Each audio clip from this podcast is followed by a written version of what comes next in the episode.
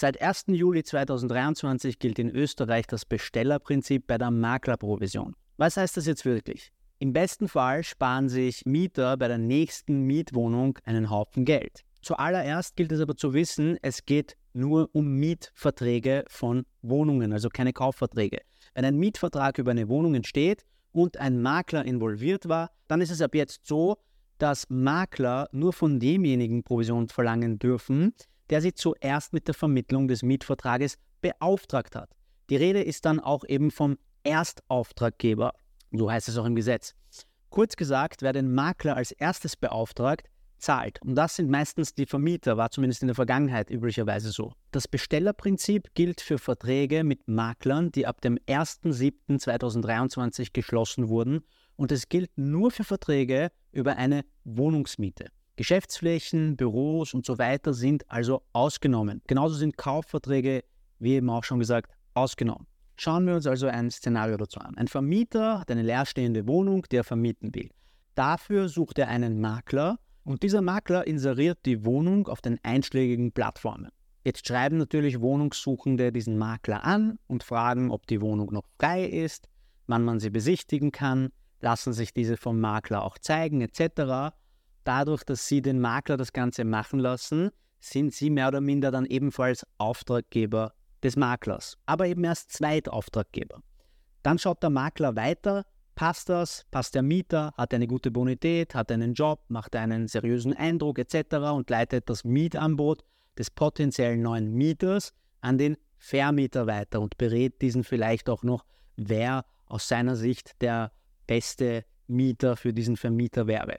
So, und in diesem Szenario zahlt die Provision der Erstauftraggeber und das wäre hier der Vermieter. Tatsächlich fällt hier also die Provision für den Mieter weg.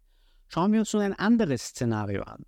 Du suchst eine Wohnung, eine Mietwohnung und wendest dich an einen Makler und du erklärst ihm, wie diese Wohnung konkret auszusehen hat, sprich Lage, Größe, Stockwerk, Preis, Möblierung etc. Du gibst dem Makler deine Parameter und er sucht für dich das passende Objekt. Das macht dich zum Erstauftraggeber bzw. zum Besteller. Und wenn er was findet, musst du tatsächlich dann Provision zahlen. Also wenn was Passendes natürlich auch dabei ist und ein Mietvertrag entsteht. Es ist also immer Vorsicht geboten und man sollte beachten, in welchem Szenario man sich befindet. Das Ganze ist mit dem Maklergesetz, Änderungsgesetz ins Maklergesetz, Paragraph 17a eingeflossen. Den Link dazu packe ich euch in die Beschreibung. Und nun zur wichtigen Frage, kann man das Bestellerprinzip auch umgehen irgendwie. Tatsächlich lässt das Gesetz Raum für Unklarheiten.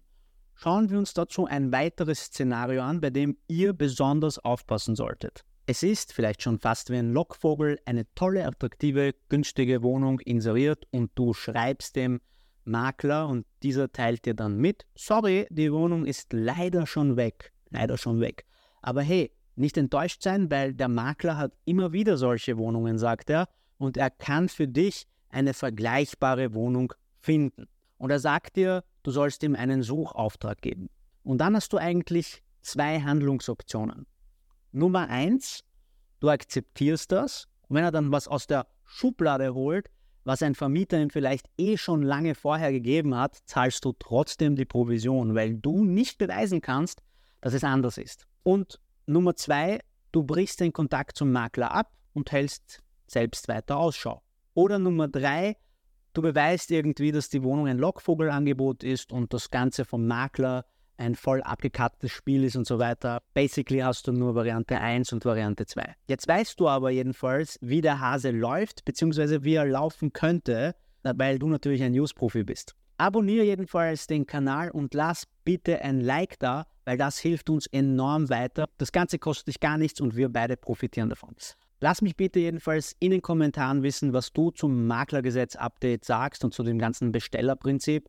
Mein Name ist jedenfalls Boris, das ist Profi und uns findest du nach wie vor auf Facebook, Instagram, LinkedIn, TikTok, YouTube und auf deiner Lieblings-Podcast-Plattform. Vielen Dank fürs Dabeisein und bis zum nächsten Mal.